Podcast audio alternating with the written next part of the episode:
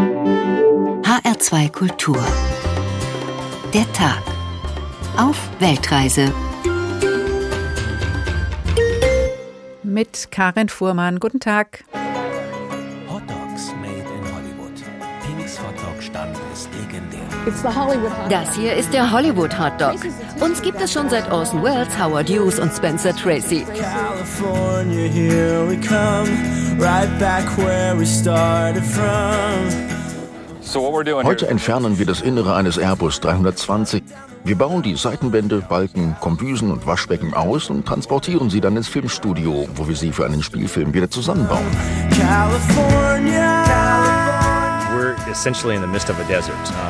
Wir sind hier mitten in der Wüste. Wir bekommen hier nur etwa 30 Zentimeter Regenfall im Jahr. 2021 is shaping up to potentially be the driest of all of the drought years in the last century. Ein Jahr lang hatten die Kinos in Los Angeles, der Filmstadt der USA, geschlossen, weil die Covid-19-Fallzahlen hier so hoch waren.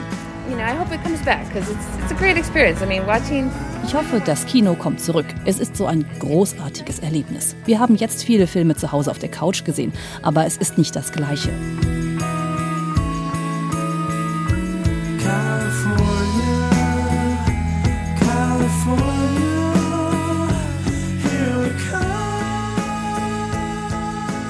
Ja, und da sind wir in Kalifornien. Kalifornien, das ist Wirtschaft, Forschung und Fortschritt. Kalifornien, das ist Strand, Leichtigkeit und Hollywood. Nur, dass auch in Kalifornien im Moment einiges anders ist. Corona lässt die Filmindustrie schwächeln. Waldbrände und Trockenheit machen dem US-Bundesstaat massive Probleme. Aber einen Krisengewinner gibt es, den weißen Hai. Nicht den auf der Leinwand, sondern seine realen Artgenossen, die sich gerade Lebensraum vor den Küsten Kaliforniens zurückerobern. Dabei kommen sie den Menschen näher, als die sich das wünschen. Dokumentiert wird die steigende Zahl der stattlichen Raubfische von einem Hochzeitsfotografen, der mangels Aufträgen nun mit seiner Drohne den Tieren auf der Spur ist. Was er den Badegästen und Surfern zeigt, erzeugt nicht selten ein mulmiges Gefühl in deren Magengrube, nur Naturschützer freut es, wenn sich die Tierwelt erholt. Denn die ist gerade anderswo in Kalifornien durch, durch die aktuelle Hitzewelle, durch Waldbrände und die Dürresommer der vergangenen Jahre bedroht. Auch Landwirte fürchten um ihre Ernte und verlassen sogar ihre Heimat. So wie die deutsche Schriftstellerin Cornelia Funke. Mehrfach musste sie bereits wegen der Brände ihre Avocadofarm in Malibu verlassen. Nun zieht es sie nach Italien. Der Umzug steht unmittelbar bevor. Von alledem werden wir hören in unserer heutigen Ausgabe der Weltreise in HR2 der Tag. Heute machen wir Station in Los Angeles und damit in Kalifornien mit unserer Korrespondentin Katharina Wilhelm. Hallo nach LA. Hallo. Sie berichten, Frau Wilhelm, seit Wochen von dramatischen Waldbränden in Kalifornien, von Dürre und Trockenheit.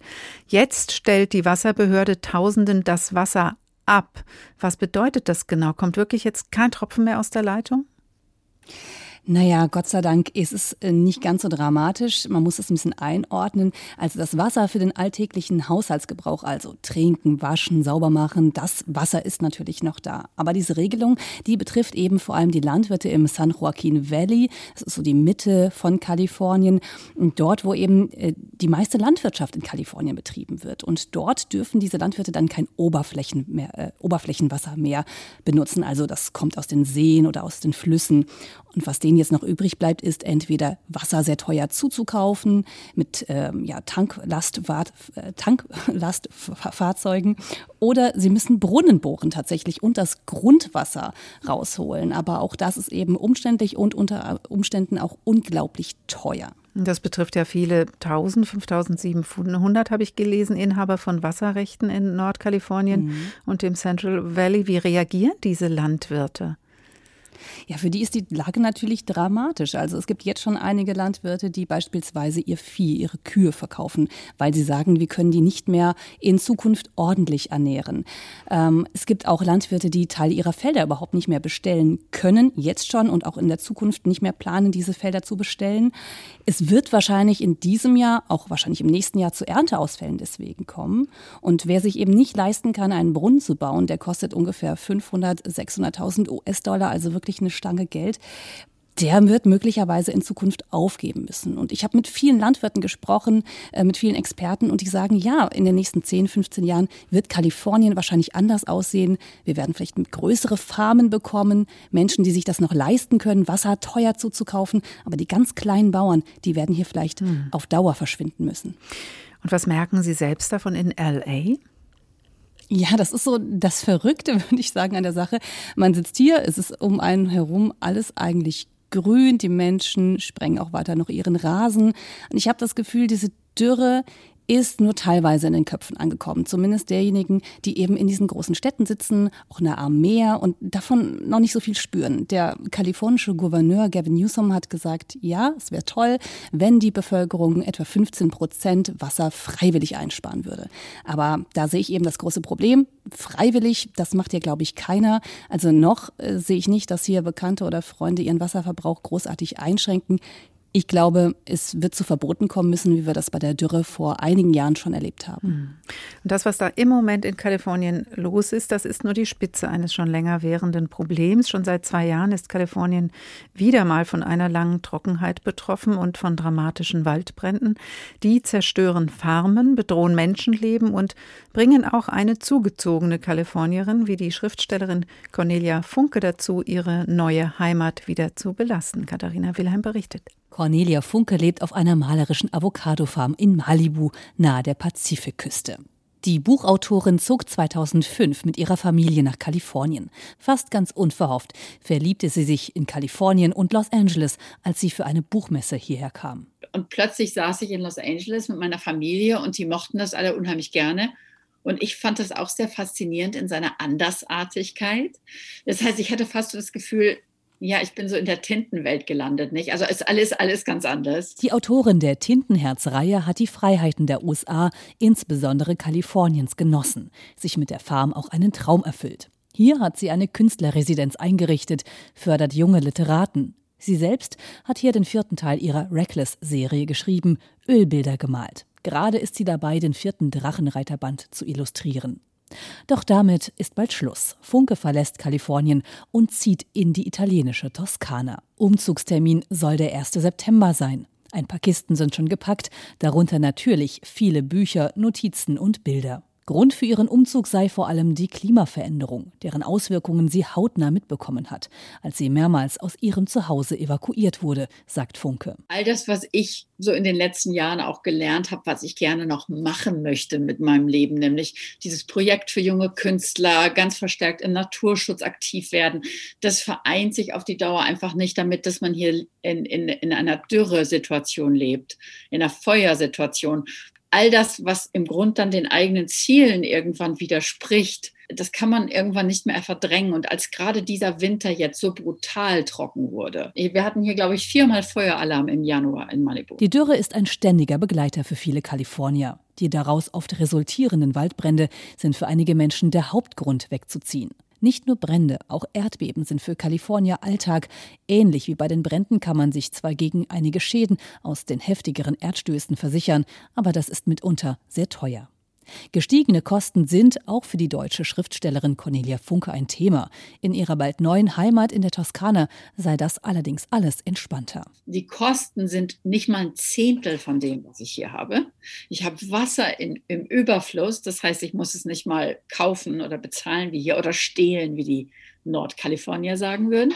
Und das versuche ich jetzt einfach mal, gehe mal eine Weile zurück auch in die alte Welt. Ähm, ich glaube, uns allen tut es gut als Europäer, wenn wir in Amerika leben, auch mal eine Weile den Kopf dann wieder zu deamerikanisieren. Ich gehe jetzt auch leichter weg, weil Trump nicht gewonnen hat. Weil ich das Gefühl habe, Biden macht gerade so viele großartige Dinge, dass man dass man nicht hierbleiben und, und kämpfen muss. Vier Jahre Donald Trump hätten, so Funke, ihre Spuren hinterlassen. Sie habe schon erschreckt, wie sehr die Schere zwischen Arm und Reich nochmal aufgegangen wäre. Davon möchte Cornelia Funke nun Abstand, wenigstens ein paar Jahre.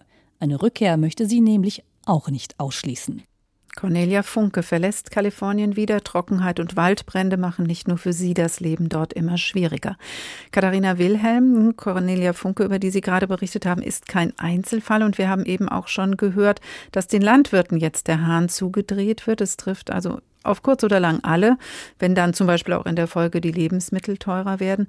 Warum trifft denn die Trockenheit, trifft die Dürre Kalifornien so besonders stark? Geht die Bewirtschaftung davon jeher von anderen, von falschen Voraussetzungen aus? Gibt es also einen Denkfehler mit Tradition? Ja, genau so könnte man das tatsächlich äh, sagen. Also die Landwirte, die jetzt im Central Valley leben, die ihre Felder wässern müssen, die sitzen ja eigentlich mitten in der Wüste. Dort gibt es eigentlich kaum oder fast keinen Niederschlag. Und in den 1920er, 30er Jahren wurden sie aber genau dorthin geholt. Mit dem Versprechen, dass es dort unglaublich fruchtbares Land gibt äh, und dass sie auch ausreichend Wasser bekommen werden. Denn die kalifornische Regierung hat sich damals eben ein unglaublich komplexes Wassersystem ausgedacht aus Staudämmen und Aquädukten, ähm, die eben das Wasser aus dem Norden, aus den Bergen in den Süden leiten. Und Cornelia Funk hat das ja selber schon ganz schön mhm. beschrieben. Sie sagt eigentlich stehlen. Also man nimmt eben tatsächlich dieses Wasser eben aus dieser nord nördlichen Region, wo es ein bisschen mehr gibt und versucht es eben umzuleiten. Und damals war dieses System ja, ausgelegt für etwa 20 Millionen Menschen. Jetzt sind wir aber doppelt so viele, 40 Millionen. Und auch die Landwirtschaft ist stetig gewachsen. Das heißt, die Verhältnisse stimmen so überhaupt nicht mehr. Aber der Denkfehler ist natürlich von vornherein vorhanden aus meiner Sicht, denn diese Wüste eben zu bewässern, das ist eigentlich ein Wahnsinnsprojekt. Und eben da merken wir jetzt, dass dieser Denkfehler uns wirklich teuer zu stehen kommt. Das heißt, wenn das so von Grund auf falsch angelegt ist, dann wird jetzt auch nicht ein, ein schöner Regen im Herbst oder im Winter helfen können. Dürre und Trockenheit werden Kalifornien bleiben? Ja, ich glaube schon. Also Wetterexperten sagen alle, selbst wenn jetzt dieser Herbst oder Winter ein bisschen feuchter wird, dann hilft das nicht. Also wir können unsere Wasserspeicher hier nicht wieder direkt auffüllen und vor allem das Grundwasser nicht wieder auffüllen, das ja hier auch eben heftig entnommen wird. Und wir sind jetzt in so einer ja, Zwei-Jahres-Dürreperiode, aber niemand kann sagen, wie lange die überhaupt andauern wird. Und das ist eben das große Problem. Wir wissen nicht, was die Zukunft bringen wird, ähm, aber wir wissen wahrscheinlich auch, dass das, was wir schon rausgenommen haben, dass wir das nicht einfach nebenbei mal wieder auffüllen können. Es ist ja auch Kalifornien der Bundesstaat, der äh, auch vielleicht wegen dieser Probleme deutlich sagt, ja, es gibt einen Klimawandel und wir kümmern uns drum und wird auch gerne als Vorreiter in der Klimaschutzpolitik dargestellt oder wird, stellt sich selbst so dar. Wie viel mhm. Green State ist denn eigentlich Kalifornien wirklich? Naja, im Moment ist es auf jeden Fall eher der Brown State, wenn ich mich mhm. umschaue. Mhm. Ähm, naja, es ist ein Klischee auch, äh, finde ich, wenn man eben diesen Vergleich mit Deutschland nochmal zieht. Und äh, Deutschland ist wirklich ja auch sehr weit vorne mit beim Umweltschutz. Dann finde ich, sieht es nicht mehr ganz so grün aus in Kalifornien. Und das kann ich an, an persönlichen Beispielen festmachen. Also zum Beispiel unsere Häuser, unser Studio, die sind unglaublich schlecht gedämmt, weil das hier eben zu den Vorschriften nicht gehört. Wir haben ähm, ein Dach, ein Holzdach, darauf ist Dachpappe, wie man das in Deutschland vielleicht für einen Schuppen zum Beispiel benutzen würde. Aber dazwischen gibt es gar keine Dämmung. Und das heißt, wenn man wärmt oder auch kühlt, dann geht das einfach raus. Und die Umgebungstemperatur ist auf die, die man eben auch im Haus hat. Und das ist natürlich total energieintensiv. Das ist das eine. Doppelverglaste Fenster ist auch ein absolutes Fremdwort hier. Und wenn man sich dann Ortschaften anschaut, wie zum Beispiel Palm Springs, ein toller, schöner Ort in der Wüste, der ist total grün. Äh, jeder hat einen grünen Vorgarten. Es gibt schöne Golfplätze, die werden gehegt und gepflegt. Drumherum ist aber eben alles, ja, braun und gelb weil das eben mitten in der Wüste liegt. Und da merkt man eben schon, das passt nicht so ganz zusammen. Und ähm, ich finde, Kalifornien ja, hat viele gute Ideen. Gerade auch im Gegensatz zu vielen anderen US-Bundesstaaten ist man weiter. Aber einige Hausaufgaben wurden hier noch nicht gemacht. Katharina Wilhelm in Los Angeles über die Trockenheit und die Klimaschutzpolitik Kaliforniens. Bis hierhin vielen Dank. Wir sprechen gleich weiter. Kalifornien und die Westküste der USA sind für viele Sehnsuchtsregionen, eine traumhafte Küste an der Städte wie San Francisco und Los Angeles direkt angrenzend. Entsprechend finden sich in Los Angeles auch die Traumvillen in den Vororten. Inga Vesper lässt ihren gerade erschienenen Kriminalroman In Aufruhr in einem fiktiven Vorort von Los Angeles namens Sunny Lake Spielen. Perfekt eingerichtete Einfamilienhäuser mit perfekt glänzender Küche und natürlich mit Pool. Wir schreiben das Jahr 1959 und Ruby, die schwarze Haushälterin, ist auf dem Weg zu ihrer Arbeitsstelle in Sunny Lakes. Der Bus fährt mit einem Ruck an, kriecht zehn Meter über den Southern Boulevard und bleibt dann stehen. Ruby unterdrückt ein Seufzen. Es ist heiß. Gestern war es heiß und morgen wird es wieder heiß sein. Was soll's also? Das hätte Mama gesagt. Was soll's, Mädchen? Es ist heiß, komm klar damit. Der Herr wird das Wetter für deinen kleinen Hintern nicht ändern. Dieser Hintern ist so schweißig, dass er am Plastiksitz festklebt. Sie beugt sich vor und zieht ihren Rock zurecht. Zu spät. Der Baumwollstoff ist bereits zerknittert. Mrs. Ingram wird durchdrehen. Was für ein bescheuerter Job. Heute ist ein Tag für Shorts und T-Shirts, Sandalen und offenes Haar. Stattdessen kocht ihr Kopf unter der kleinen Haube und ihre Füße schwitzen in den Turnschuhen. Eine verloren wirkende weiße Dame sitzt weit vorn, so weit entfernt von Ruby wie möglich. Sie trägt einen großen Hut und hält eine Tasche gegen die Brust gepresst. Sie dreht sich nicht um, also wird es wohl in Ordnung sein, die Schuhe kurz auszuziehen. Die süße Erleichterung wird vom Geruch nach Käse begleitet. Ruby lächelt. Das ist einer der Vorteile, ganz hinten im Bus zu sitzen. Natürlich dürfte sie auch vorn sitzen, und wenn Joseph bei ihr wäre, hätte sie auch einen Platz direkt hinter dem Fahrer ausgesucht, wo jedes Mal, wenn sich die Tür öffnet, ein Hauch frischer Luft hereinweht aber allein und mit der weißen Haube, deren Nadeln in ihre Kopfhaut stechen, sind die hinteren Sitze die sicherere Wahl. Sie wirft einen Blick auf die Uhr, ein Geschenk von Joseph. Es ist schon nach zwölf. Oh lieber Gott, sie ist schon mehr als eine Stunde in diesem Bus. Dabei soll sie doch um ein Uhr bei Mrs. Ingram und um fünf bei Mrs. Haney sein. Die Haushälterin Ruby auf dem Weg zu ihrer Arbeitsstelle in Sunny Lakes, einem fiktiven Vorort von Los Angeles im Jahre 1959. Sie kommt im perfekten weißen Haushalt schon noch an, später. HR2 der Tag unterwegs mit der Weltreise heute in Los Angeles. Auch Kalifornien, auch Los Angeles ist von Corona gebeutelt. Gerade steigen die Zahlen wieder. Die Delta-Variante greift Raum. Das heißt, weniger Touristen, weniger Badegäste, weniger Surfer an den kalifornischen Küsten. Einen Krisenprofiteur hat unsere Korrespondentin Katharina Wilhelm dabei ausgemacht. Weiße Haie haben sich durch die Pandemie stärker vermehrt und kommen den verbleibenden Badegästen ungewöhnlich nah. Bekannt wurde das durch einen einfallsreichen Fotografen, der eigentlich Krisenverlierer war. Wow, that's a big shark. I'm staying on the big one. Carlos Gauna schaut gespannt in den Bildschirm, mit dem er seine Drohne verfolgt. Der Fotograf lässt die Drohne über das Meer vor einem Strand nahe Santa Barbara fliegen. Sein Ziel: weiße Haie finden. Oh, here's a good wave. You might see him. Oh, there's two of them. Oh, two of them just met. Wow. Ooh, it's really close. Eigentlich ist Gauna Hochzeitsfotograf. Uh, and then the pandemic hit. And once a pandemic hit, I had all this time on Saturdays and Sundays. Doch wegen der Pandemie seien die Aufträge auf einmal ausgeblieben und er hatte dann Zeit am Wochenende, um seine Drohne über das Wasser fliegen zu lassen. Und er machte dabei eine Entdeckung. Mit der Drohne bekommt man eine sehr gute Übersicht. Man sieht die Haie schon aus der Ferne. Viele Surfer im Wasser dagegen sehen die Haie oft nicht. Die denken, ich will sie filmen. Dabei schwimmt unter ihnen ein Hai. In 90 Prozent der Fälle, würde ich sagen, merken die Menschen überhaupt nicht, dass unter ihnen ein weißer Hai unterwegs ist. Gauner bemerkt, dass es mehr Haie sind, als er vermutet hätte. Die Wissenschaft gibt ihm dabei recht.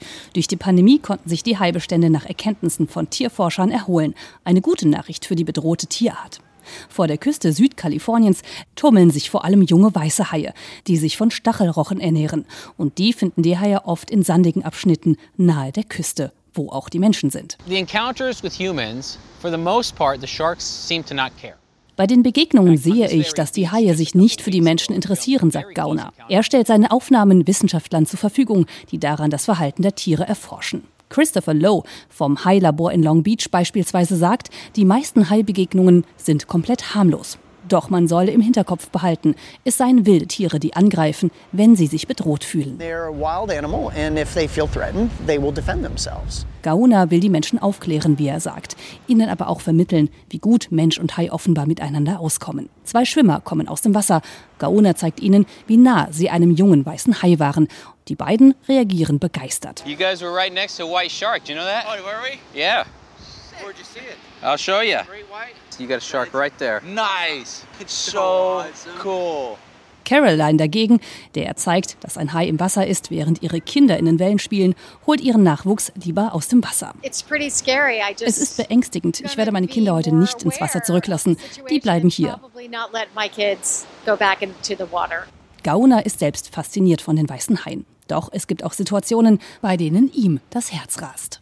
Children near sharks wenn es um Kinder geht. Es sind ja oft junge Haie, die zwar einfach neugierig sind, aber es braucht nicht viel, um ein Kind zu verletzen. Diese nahen Begegnungen, die bereiten mir Herzrasen.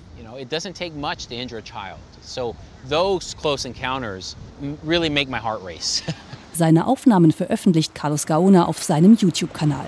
Bis jetzt hat er keinen Haiangriff beobachten können. Doch eines ist für ihn ganz klar. Now, if I were to capture a shark attack, wenn ich einen tödlichen Unfall mitbekomme, wird das nicht veröffentlicht. Wer im Süden Kaliforniens den Haien aus dem Weg gehen will, dem rät Gauna auf die Schilder zu achten. Wenn vor Haien gewarnt wird, dann habe das schon einen Grund. Katharina Wilhelm, wie lange müssen Sie fahren, um an den Strand zu kommen oder vielleicht sogar bis zu den Haien? Also wir haben so ungefähr zehn Minuten ähm, zu Fuß von unserem ähm, äh, Studio tatsächlich zum Strand. Also traumhaft eigentlich. Aber ich persönlich bin noch keinem Hai begegnet. Äh, Gott sei Dank, ehrlich gesagt, lege ich auch gar keinen Wert drauf. Und nachdem ich diesen Beitrag gemacht habe, habe ich ehrlich gesagt auch eine ziemlich lange Pause eingelegt, ähm, ins Meer zu gehen, weil die Aufnahmen sind wirklich spektakulär. Aber also ich habe wirklich immer noch eine Gänsehaut, auch jetzt, wenn ich das höre. Zehn Minuten zu Fuß, das ist auf jeden Fall für Los Angeles, glaube ich, ziemlich cool, weil Los Angeles ist nach New York City und vor Chicago die zweitgrößte Stadt der USA, rund vier Millionen Einwohner im Stadtgebiet und gilt als Autostadt. Äh, kann man sich denn außer jetzt vom Studio zum Strand eigentlich halbwegs vernünftig ohne Auto bewegen? Also von mir kommt da ein ganz klares Nein, auch weil ich es einfach schon ausprobiert habe. Ähm, ich komme aus Frankfurt ja ursprünglich und habe das immer sehr genossen, dass man äh, eigentlich alles zu Fuß oder eben auch mit öffentlichen Verkehrsmitteln erledigen kann. Und das geht hier tatsächlich nicht. Ähm, Los Angeles hat ein wirklich schlechtes, ausgebautes öffentliches Nahverkehrssystem. Wir haben zwar sechs ähm, Tram- oder U-Bahn-Linien, aber man muss sich Los Angeles vorstellen, wir haben im Stadtgebiet, Sie haben es gesagt, vier Millionen Einwohner, aber wir haben ja ein, ein riesiges, großes Gebiet drumherum, das irgendwie auch zu Los Angeles gehört. Und das ist so ausgebreitet wie ein Pfannkuchen. Etwa zehn Millionen Menschen leben eben in diesem Großraum. Und da kann man gar nicht genug Haltestellen bauen, um alle diese Menschen einzusammeln. Es würde auch alles viel zu lang dauern. Und deswegen steigen die Menschen leider nach wie vor vor allem ins Auto, weil es einfach keine gute Alternative gibt. Jetzt liegt vor den Toren der Stadt der Strand, dahinter die Berge. Ist das Leben so traumhaft in Los Angeles, wie man sich das vorstellt oder wie es auch in Serien wie Baywatch oder sowas dargestellt wird? Ja, ich muss schon sagen, es ist, es ist immer noch wirklich ein äh, absolutes Traumziel, auch als Korrespondentin, aber auch privat finde ich. Also man kann, das ist so ein Klischee, schön morgens hier in den Bergen Skifahren und dann spät nachmittags nochmal surfen gehen. Das geht tatsächlich, weil eben die Berge und der Strand doch relativ nah beisammen liegen. Ähm, und es ist einfach, dieses Flair hier ist wirklich fantastisch. Dieser blaue Himmel, von dem alle schwärmen, die Palmen. Ähm, also nicht umsonst ist ja ähm, Hollywood hat sich ja hier angesiedelt, weil die Stadt selbst einfach die tollste und schönste und größte Filmkulisse der Welt ist. Jetzt haben Sie eben schon so ein bisschen Wasser in den Wein gegossen, gesagt, man kann also nicht ähm, gut mit den öffentlichen Verkehrsmitteln unterwegs sein. Mhm. Kalifornien ist auch nicht so Green State, wie, sie, äh, wie es sich gerne darstellt. Jetzt gilt LA aber eigentlich als eine fortschrittliche Stadt. Ähm, woran macht man es dann noch fest? Ja, also es hat sicherlich einfach damit zu tun, dass man der gefühlt zumindest der Zukunft hier so nah ist. Also das Silicon Valley ist ja ein paar Autostunden entfernt, aber selbst in LA haben sich ja mittlerweile Google, YouTube, äh, Tesla und SpaceX sitzen ja hier, also wirklich Firmen, die auch unsere Zukunft maßgeblich mitprägen. Und es gibt eben viele Kleinigkeiten im Alltag, also die Menschen bezahlen hier ganz normal mit dem Smartphone oder mit der Kreditkarte. Bargeld gibt's kaum noch. Vieles hat eben so diesen Anklang von Fortschrittlichkeit. Hier ist man schon einen Schritt weiter. Und dann gibt es eben für mich, und das macht auch manchmal diesen Reiz dieser Stadt aus, das krasse Gegenteil. Und das ist für mich eben die Infrastruktur. Also natürlich das schlechte ähm, Bus- und Bahnnetz, aber auch einfach Stromleitungen. Also die meisten Stromleitungen sind hier oberirdisch gebaut. Und wenn hier Besuch kam, zumindest vor Corona, die haben sich dann immer hingestellt und erstmal schlapp gelacht, weil sie gesagt haben, das sieht aus wie, naja, in, in, ganz, ganz anderen Ländern. Das hätten wir von einem fortschrittlichen Land wie den USA und erst recht Kalifornien nicht, nicht erwartet. Das ist ein richtiges Spinnennetz aus, ja, aber sehr verwirrt, verwirrtes Spinnennetz, würde ich sagen, aus schwarzen Stromleitungen, das sich durch die Stadt zieht. Und ähm, das sind eben diese Kleinigkeiten, wo ich dann auch merke, ja, so richtig, so richtig fortschrittlich sind wir nicht in allen Gebieten. Und im Moment spüren Sie auch was von den Waldbränden drumherum? Also ich persönlich jetzt im Moment nicht. Die Waldbrände sind vor allem eher im Norden oder auch im Osten des Bundesstaates und Kalifornien ist ein riesiger Bundesstaat. Das heißt im Moment noch nicht, aber die Waldbrände kommen immer mal auch näher, sodass wir die tatsächlich auch richtig riechen können. Also ich erinnere mich aus dem letzten Jahr hatten wir viele schlimme Waldbrände und da war tatsächlich der Himmel äh, tagelang verdunkelt. Es gab nur so eine blutrote Sonne und es hat auch richtig gerochen nach Rauch. Also insofern betrifft es einen dann schon Und die Luftqualität ist so schlecht, dass wir zum Beispiel unseren Sohn gar nicht rausschicken konnten. Der geht in die Kita, die Kita ist draußen, ist eigentlich toll, gerade in Corona-Zeiten. Aber die Luft war so giftig, dass wir den zu Hause behalten mussten. Mhm. Also LA, eine fortschrittliche Stadt und auch wieder nicht auf der anderen Seite grün und braun auf einmal. Katharina Wilhelm in Los Angeles, natürlich auch in der Filmstadt. Über Hollywood sprechen wir dann gleich. Natürlich mit dem Bus unterwegs ist die Haushälterin Ruby auf dem Weg in das schicke Einfamilienhaus ihrer Arbeitgeber in Sunny Lakes, dem fiktiven Vorort von Los Angeles im Jahr 1959, im Roman In Aufruhr von Inga Vespa. Vier Jahre nachdem die Afroamerikanerin Rosa Parks im Bus sitzen geblieben war, den Platz nicht nur nicht für einen weißen Fahrgast räumte und der schwarzen Bürgerrechtsbewegung damit einen Schub gegeben hatte. Jetzt sitzt also Ruby im Bus. Endlich erklimmt der Bus die Dunstlinie und fährt dann nach Sunny Lakes hinunter. Die Bäume sind hier noch klein und schützen die Straße nicht vor der Hitze. Die Häuser ziehen an ihr vorbei, eins sieht aus wie das andere, alle sind von einem adretten Rasen und einem hübschen Gartenzaun umgeben, die Mauern mit falschen Ziegeln verbrämt. Pa sagt, alle Männer in Sunny Lakes haben solche Fassaden bestellt, als sie ihre Häuser mit ihren sauer verdienten Dollars bauten. Machen Sie, dass meins aussieht wie aus Stein, Sir. Lassen Sie es aussehen wie eine Festung, die die Roten und die Japsen und die Neger abschreckt. Ruby kichert. Tja, dafür ist es zu spät. Wir sind schon in Ihrem Haus, Mister. Sie steigt an der Ecke Pine Tree Avenue und Roseview Drive aus und geht Mrs. Ingrams Einfahrt hinauf, an dem Sittich aus Plastik vorbei, den Mrs. Ingram in ihren Rasen gesteckt hat als elegante Dekoration. An der rosafarbenen Haustür holt sie den Schlüssel unter einem Blumentopf hervor und steckt ihn ins Schloss. Jedes Mal, wenn sie das tut, ziehen sich ihre Eingeweide zusammen. Der Schlüssel ist viel zu leicht zu finden. Eines Tages wird jemand hier einbrechen und das Haus ausräumen und dann wird Mrs. Ingram genau wissen, wem sie die Schuld dafür in die Schuhe schiebt. Drinnen sieht das Haus aus, als wäre es bereits geplündert worden. Mrs. Ingram arbeitet, eine Seltenheit für eine weiße Frau, und hat keine Zeit aufzuräumen, wie sie gern betont. Also putzt Ruby. Die Hausherrin taucht später auf, gleich auch bei uns. Zweiter Tag auf Weltreise heute in Los Angeles. Los Angeles gilt als fortschrittlich, was unsere Korrespondentin Katharina Wilhelm zum Teil so auch unterschreibt. Los Angeles ist das Wirtschafts- und Geschäftszentrum Kaliforniens, aber auch neben New York das andere bedeutende Kulturzentrum der USA mit zahlreichen Universitäten, Hochschulen, Forschungsinstituten, Theatern, Museen und natürlich der Film- und Fernsehindustrie, was wiederum auch ein Wirtschaftszweig ist. Und zwar einer, der empfindlich getroffen wurde durch Corona, davon hören wir später noch. Aber Hollywood reagiert auch auf politische Entwicklungen im Land und die Filmwelt agiert selbst durchaus politisch. Auch hier haben die Black Lives Matter Proteste gewirkt. Ein neues Bewusstsein macht sich breit, eine Wokeness, wie die Amerikaner sagen. Alles gerät dabei auf den Prüfstand, auch alte Hollywood-Filme. It's easier than pie. He can fly. He can fly. Rassistisch und beleidigend. So stuft der Konzern Disney den Kinderfilm Peter Pan aus dem Jahr 1953 mittlerweile ein. Grund ist die Bezeichnung Redskin, also Rothaut, für indigene Amerikaner. Die Peter Pan benutzt aber auch die indigenen Figuren in dem Film selbst.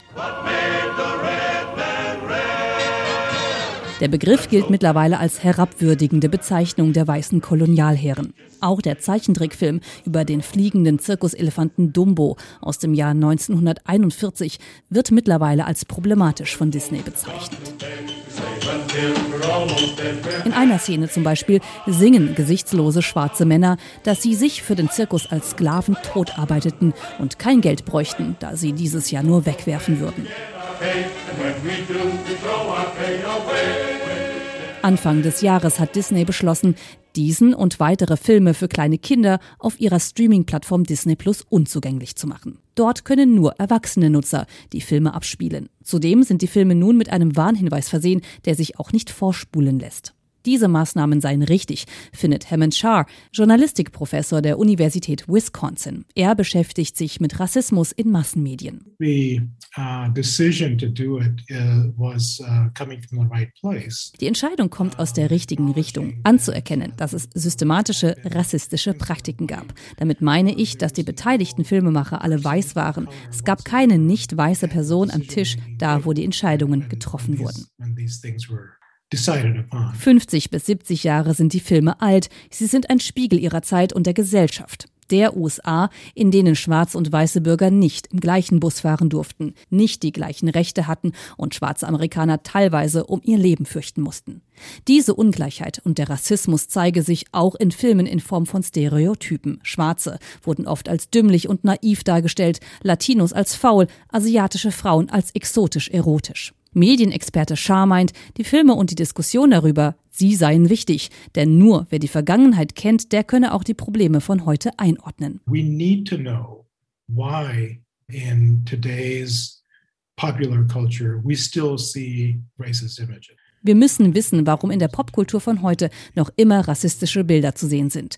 Colorism ist auch ein großes Problem, also die Diskriminierung aufgrund von Hautfarben, von Schattierungen. Schwarze Menschen mit einer helleren Hautfarbe bekommen beispielsweise noch immer mehr Arbeit in der Film- und TV-Industrie als Schwarze mit einer dunkleren Hautfarbe. Disneys kritische Einordnung von Filmen wie Dumbo, Peter Pan oder Aristocats erhält nicht nur Applaus, sondern ist ein gefundenes Fressen für erzkonservative Nachrichtensender wie Fox News. This is just Disney uh, pretending to show how Dort regen sich viele Interviewpartner, wie zum Beispiel der Comedian Michael Loftus, über Disney auf. Das sind Cartoons. Eine amerikanische Familie will sich mit ihrem Fünfjährigen einfach nur hinsetzen und unterhalten werden und keine Diskussion über Rassismus führen. Die Diskussion über den Umgang mit den Filmen er ist aufgeladen. Auf der einen Seite stehen Liberale, viele Demokraten und das als eher links geltende Hollywood, das sich um Inklusion und Diversität zumindest bemühen will. Auf der anderen Seite Konservative, oft Wähler der Republikaner, die von Cancel Culture reden, einer Kultur des systematischen Löschens. Journalistikprofessor Hammond Shah sagt, es brauche aus seiner Sicht mehr als einen Warnhinweis vor problematischen Filmen, sondern vor allem ein Angebot für Medienbildung bei Kindern und Jugendlichen. Er sehe, dass Disney sich auch darum bemühe. Überhaupt hätten Streamingdienste wie Netflix und Medienhäuser wie Disney in den vergangenen Jahren immer mehr auf Diversität gesetzt. Aber nicht nur aus ethisch-moralischen Beweggründen. They also recognize, in my view, Sie sehen, dass sich Diversität auch finanziell auszahlt. Das zeigen Studien, vor allem aber auch der globale Markt. Früher hieß es immer, dass es keine schwarzen Helden geben könne. Sie wurden eines Besseren belehrt, zum Beispiel durch Black Panther. Katharina Wilhelm, wenn auf rassistische Stereotype in Filmen der vergangenen Jahrzehnte aufmerksam gemacht wird, dann würde man sich ja eigentlich wünschen, wir wären heute darüber hinaus. Das ist nicht der Fall, aber es hört sich doch in Ihrem Bericht auch so an, als wenn die Filmwelt wenigstens einen deutlichen Schritt weitergekommen ist, oder? Ja, also es wird in Hollywood wirklich ganz viel darüber gesprochen, wie stark schwarze Menschen, People of Color überhaupt repräsentiert sind. Und es gibt auch viele Studien dazu, die in den letzten Jahren gezeigt haben, dass es besser wird dass vor allem die Streamingdienste wie zum Beispiel Netflix oder Amazon Serien und Filme im Programm haben, die äh, einen sehr diversen Cast, also eine wirklich ja einen diversen Ausschnitt aus der Lebenswirklichkeit zeigen. Darum geht es ja immer, also dass man eben das repräsentieren möchte, was eigentlich ist. Aber, und da muss man immer wieder einschränken, es gibt natürlich auch ein Aber, die Macher hinter der Kamera, die Studiobosse, die Menschen, die eben das Geld und die Macht in der Hand haben, die sind vor allem immer noch weiß und männlich. Das hat sich nicht so stark verändert. Und da ist man jetzt auch an einem Punkt dran, aber das ist etwas, was sicherlich lange Zeit dauern wird, bis sich das eben geändert hat. Mhm. Dagegen gab es ja auch zahlreiche Proteste gegen Rassismus überhaupt, aber vor allen Dingen auch bei Preisverleihungen. People of Color kommen da zu wenig vor, sind festgelegt auf bestimmte Rollen, werden auch bei Preisverleihungen grundsätzlich grundsätzlich zu wenig bedacht. Was haben denn diese Proteste bei den oder in Sachen Auszeichnungen bei ähm, zum Beispiel dem Oscar bewirkt? Also zum Beispiel die Oscar-Akademie hat wirklich ähm, eine ganz interessante Wandlung ähm, vollzogen. Also vor einigen Jahren gab es eben noch diesen Bericht, dass die Oscar-Akademie selbst, also die Menschen, die eben entscheiden, wer diesen Oscar bekommt, dass die vor allem alt, weiß, männlich sind. Und das hat ein Umdenken tatsächlich zur Folge gehabt, so dass man versucht hat, die Mitglieder dieser Oscar-Akademie anders zu besetzen. Und das merkt man dann tatsächlich auch letzten Endes, welche Filme nominiert werden und wahrscheinlich auch welche Filme gewählt werden. Wir erinnern uns vielleicht vor zwei Jahren gab es eben äh, diesen Erfolg des Regisseurs Bong Joon-ho für den Film Parasite. Den hat er gewonnen. Bester Film, bester ausländischer Film. Das war ein absolutes Novum.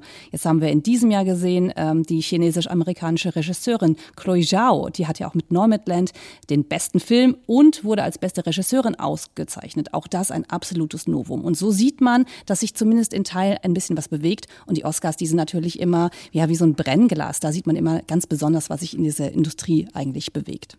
Und bewegt sich auch was ähm, im Thema ja, Frauen, weil auch das war ja immer ein großer Kritikpunkt. Jetzt ist es eben diese chinesische-amerikanische Regisseurin, die ausgezeichnet, ausgezeichnet wurde, Chloe Chow. Aber auch da wurde ja immer gesagt, Frauen kommen nicht genug vor. Ist da auch eine Bewegung mhm. zu sehen? Ja, und wenn wir uns da nochmal die Oscars angucken, also zum Beispiel da im Regiefach wurden zwei Frauen nominiert. Auch das ist bis jetzt noch nie passiert. In Klammern, das ist merkwürdig. Äh, kommt einem das heute im Jahr 2021 vor? Aber das eben diese kleinen Zeichen. Ja, Frauen sind besser repräsentiert. Und dann haben wir zum Beispiel auch ähm, Frauen, die das selbst in die Hand nehmen. Die Schauspielerin Reese Witherspoon zum Beispiel, die hat vor einigen Jahren eine Filmproduktionsfirma gegründet mit dem Ziel, vor allem Frauen zu fördern. Und zwar eben in besonderen Rollen, nicht in Klischee-Rollen und eben auch Frauen zu fördern, die Autorinnen sind, die Regisseurinnen sind, die eben also Filme machen. Die hat sie jetzt übrigens äh, für sehr viel Geld, für fast eine Milliarde verkauft. Also auch es zeigt sich, ähm, diese Filme und diese Firmen, eben die diese Filme herstellen, die sind begehrt. Ähm, es ist ein Marktwert äh, und es ist interessant genug. Also es ist keine Nische. Frauenfilme sind keine Nische, sondern es, es gibt ein großes Publikum dafür und naja, wenn sie es verkaufen mhm. lässt, dann ist es in Hollywood natürlich besonders gut. Und ordentlich verkaufen lässt. Und sie will ja bei diesem Schwerpunkt bleiben, also diesem Frauenfokus auch in ihren Werken. In Hollywood werden gesellschaftliche Debatten aufgegriffen, das ist klar, aber es gibt auch Debatten, die von Hollywood ausgehen, zum Beispiel MeToo. Hm, ja, genau. Also das, diesen Hashtag MeToo gab es schon vorher, aber der hat erst an Fahrt aufgenommen, als eben diese Vorwürfe gegen den ehemaligen Filmproduzenten Harvey Weinstein so populär wurden. Und dann ist er ja auch verurteilt worden zu 23 Jahren Haft in New York. Und ähm, letzten Endes kommt das ganze Thema jetzt wieder zurück nach Los Angeles, nach Hollywood. Er ist in New York zwar verurteilt worden, aber hier gibt es jetzt auch wieder neue Anschuldigungen. Zehn Anklagepunkte tatsächlich. Und Harvey Weinstein wird sich jetzt in den nächsten Monaten vor einem Gericht in Los Angeles wieder wieder verantworten müssen. Und das wird sicherlich zur Folge haben, dass wir hier verstärkt wieder über das Thema MeToo, äh, Missbrauch, Machtmissbrauch ähm, am Filmset, aber überhaupt natürlich äh, in der Arbeitswelt reden werden. Da ist also einiges in Bewegung, der Hashtag MeToo, aber auch der Hashtag Oscar So White von 2016, der auf die Nichtbeachtung afroamerikanischer Künstler bei den Oscar-Nominierungen hingewiesen hat, hat was bewegt. Katharina Wilhelm, wir bleiben noch ein wenig in Hollywood, dann mehr bei der wirtschaftlichen Seite der Filmkunst, die sich mehr mehr denn je mit der Frage Leinwand oder Streaming beschäftigen muss. Vorher schauen wir der Haushälterin Ruby im fiktiven Vorort von Los Angeles Sunny Lakes beim Putzen über die Schulter und wir befinden uns dabei übrigens nochmal im Jahr 1959. Ruby zieht sich die Pantoffeln an und wischt und putzt und scheuert. Und sie verkrampft sich, weil sie die unausweichliche Ankunft von Mrs. Ingram erwartet. Aber erst nach vier öffnet sich die Tür und die Herrin des Hauses kehrt zurück. Mrs. Ingram geht an der Toilette vorbei, in der Ruby bis zu den Ellbogen steckt und verzieht das Gesicht, als hätte sie einen Hundehaufen auf ihrem Teppich entdeckt. Immer noch im Badezimmer? Du bist aber langsam heute. Du bist heute auch zu spät. Ruby wendet den Blick nicht vom Schwamm, den sie ins Wasser tunkt. Guten Tag, Mrs. Ingram. Entschuldigung, mein Bus stand im Stau. Der Bus fährt über den Highway, da gibt es keine Staus. Ruby beißt sich auf die Unterlippe. Ja, Ma'am. Dass das nicht nochmal passiert. Nein, Ma'am. Normalerweise versuchen die weißen Leute, einen so gut es geht zu ignorieren. Aber sobald sie sich umgezogen und frisch gemacht hat, sitzt Mrs. Ingram Ruby heute im Nacken wie die Nazi-Polizei. Schlechter Tag im Büro, nimmt Ruby an. Oder vielleicht langweilt sie sich auch nur. Mrs. Ingram fährt mit dem Finger über Oberflächen, schimpft über unsichtbare Wollmäuse und prüft die Feuchtigkeit des Lappens, mit dem Ruby die Waschbecken putzt. Am besten ist es, wenn man daraus ein Spiel mit Doppeldeutigkeiten macht. Mrs. Ingram eignet sich dafür besonders gut. Sie hat keinen Mann und trägt massenweise knallroten Lippenstift und enge Pullover, die ihre kegelförmigen Brüste betonen. Reibe ich fest genug, Mrs. Ingram? fragt Ruby. Soll ich den Lappen feuchter machen, Mrs. Ingram? Oder ihn schneller eintunken? Die Frauen von Sunny Lakes lernen es einfach nicht. Die meisten sind so verspannt, dass es schwerfällt, sich vorzustellen, dass sie Sex haben. Mrs. Ingram lächelt dünn, schreitet durch ihr blankes, sauberes Haus, pudert sich ihr blankes, sauberes Gesicht und schnaubt und zischt und nörgelt. Ruby im blanken Haushalt in Sunny Lakes im Jahre 1959. Was sie später entdecken wird, bringt sie zunächst in Haft und lässt sie dann zur verdeckten Ermittlerin werden im Vorort von Los Angeles. So viel sei verraten zum Kriminalroman von Inga Vesper in Aufruhr der Titel, gerade erschien bei Kindler. HR2 der Tag auf Weltreise heute in Los Angeles.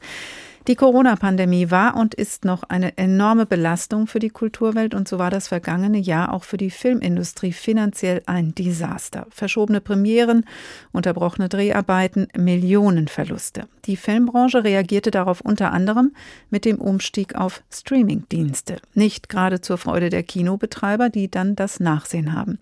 In Los Angeles hatten die Kinos ein Jahr lang komplett geschlossen. Einige Kinos kämpfen jetzt mit den Veränderungen, andere machen gar nicht erst wieder auf. Große Sperrholzplatten versperren den Eingang zum sogenannten Cinerama Dome auf dem Sunset Boulevard in Los Angeles. Das Kino mit der Kuppel, die aussieht wie ein durchgeschnittener Golfball, ist geschlossen und wird seine Türen auch nicht mehr öffnen. Das gaben die Betreiber Arclight und Pacific Cinema kürzlich bekannt. My friends would come here for like the 1201 Twilight meine Freunde und ich waren oft hier für die Mitternachtsvorführungen. Ich habe hier die Batman-Filme mit Christian Bale gesehen. Es war ein toller Ort für Drinks und dann anschließend Filme zu schauen. Erinnert sich beispielsweise Hesiare, die nur ein paar Straßen weiter aufgewachsen ist. Ein Jahr lang hatten die Kinos in Los Angeles, der Filmstadt der USA, geschlossen, weil die Covid-19-Fallzahlen hier so hoch waren. Mittlerweile sind die Kinos wieder geöffnet, sogar mit voller Auslastung und Maskenpflicht. Doch die lokale Kinokette Arclight in Los Angeles konnte da nicht mitziehen. Fünf Kinos bleiben zu. Der Grund dafür sind offenbar ausstehende Mietzahlungen, über die man sich mit dem Vermieter nicht einigen konnte. Die übrigen Kinos konnten sich zumindest über ein langsam anlaufendes Filmprogramm freuen. Auch mit großen Actionfilmen, die für ordentlich Besucherandrang sorgten. Wie zum Beispiel der Film Godzilla vs. Kong. Wir brauchen Kong. Die Welt braucht ihn. Godzilla verletzt da draußen Menschen und wir wissen nicht warum. Irgendetwas, das wir noch nicht sehen, provoziert ihn. Der Popcorn-Film, in dem das Monster Godzilla gegen den Riesenaffen King Kong kämpft, hat gleich am Startwochenende an Ostern in den USA knapp 50 Millionen US-Dollar eingespielt. Die Menschen wollen offenbar zurück in die Kinos, meinte Mark Malkin, Redakteur des Entertainment-Magazins Variety bei CNBC. People really wanted to go back to the movie theaters. And of course, Godzilla vs. Kong, those special effects.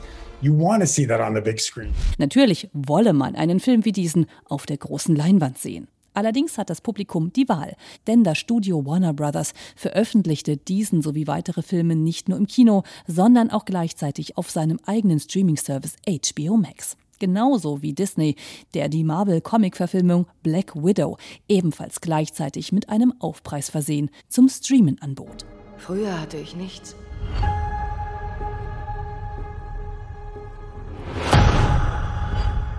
Dann bekam ich diese Aufgabe. Couch statt Kino. Diese Entwicklung hat bei Kinobetreibern für Entsetzen und auch Protest gesorgt.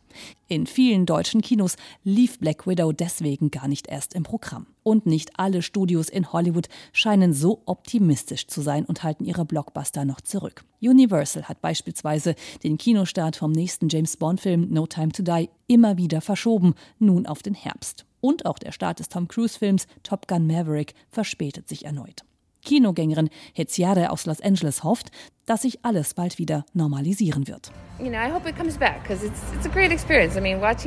Ich hoffe, das Kino kommt zurück. Es ist so ein großartiges Erlebnis. Wir haben jetzt viele Filme zu Hause auf der Couch gesehen, aber es ist nicht das Gleiche. Im Kino hat man die Energie des Publikums, wenn alle Angst haben oder lachen oder ähnliches.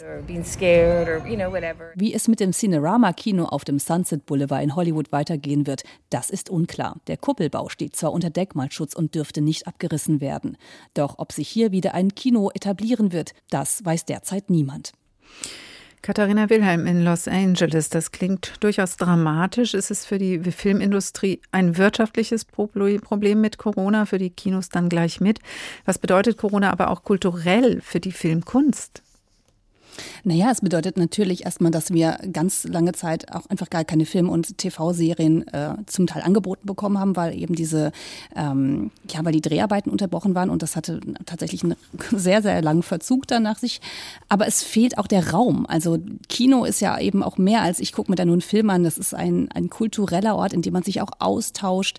Ähm, es finden dort Premieren statt. Ähm, für die Filmemacher ist es unglaublich wichtig und diesen Verlust, den merkt man schon sehr in Hollywood. Hollywood, finde ich. Und ich zum Beispiel persönlich als Korrespondentin, ähm, wir fahren ja auch zu Festivals, das Sundance Film Festival zum Beispiel in Utah ist ein ganz wichtiges Festival für uns.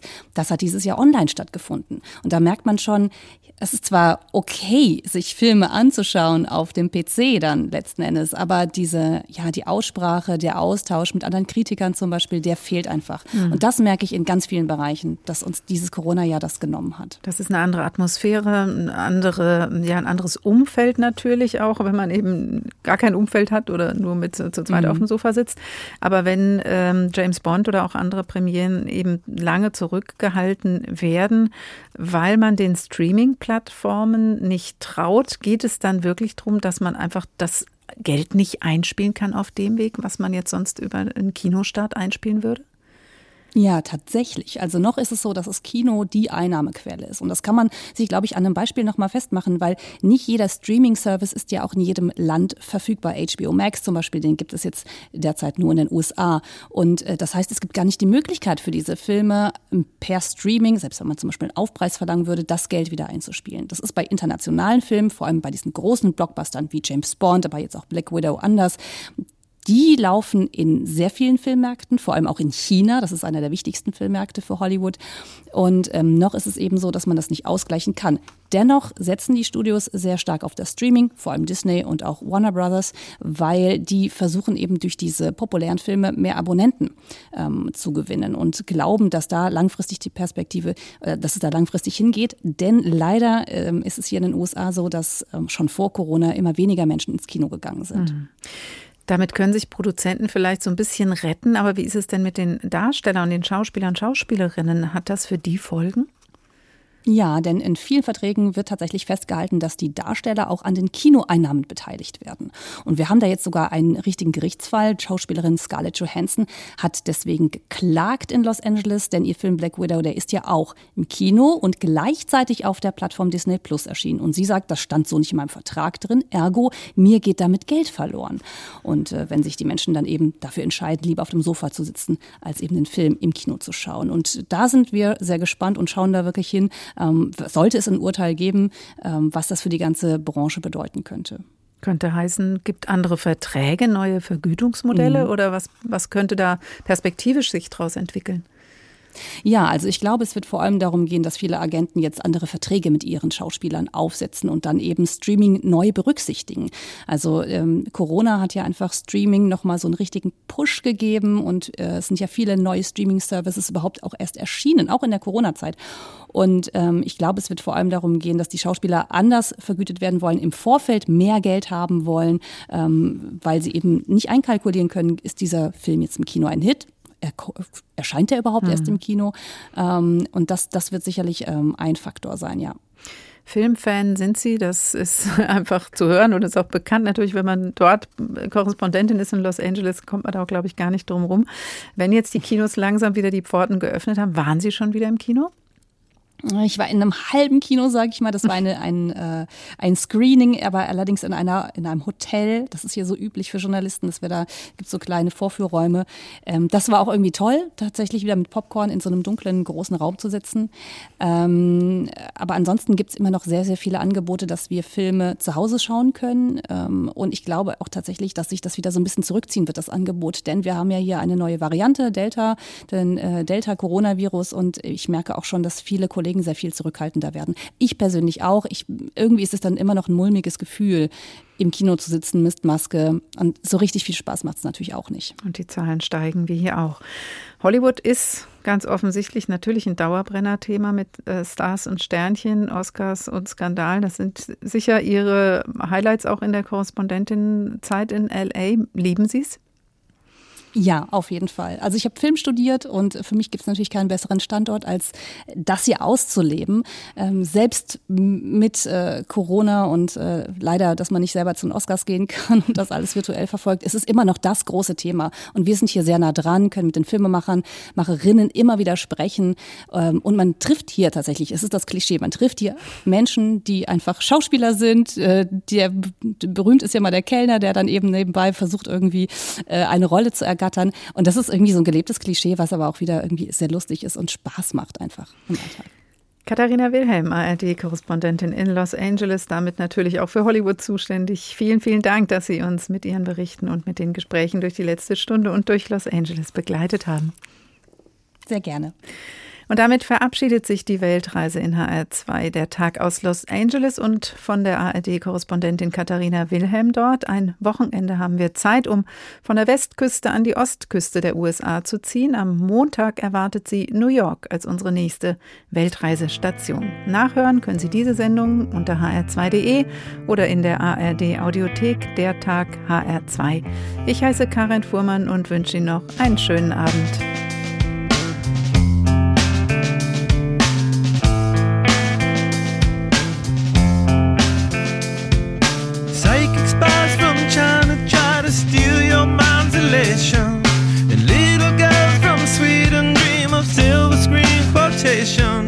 And if you want these kind of dreams, it's Californication.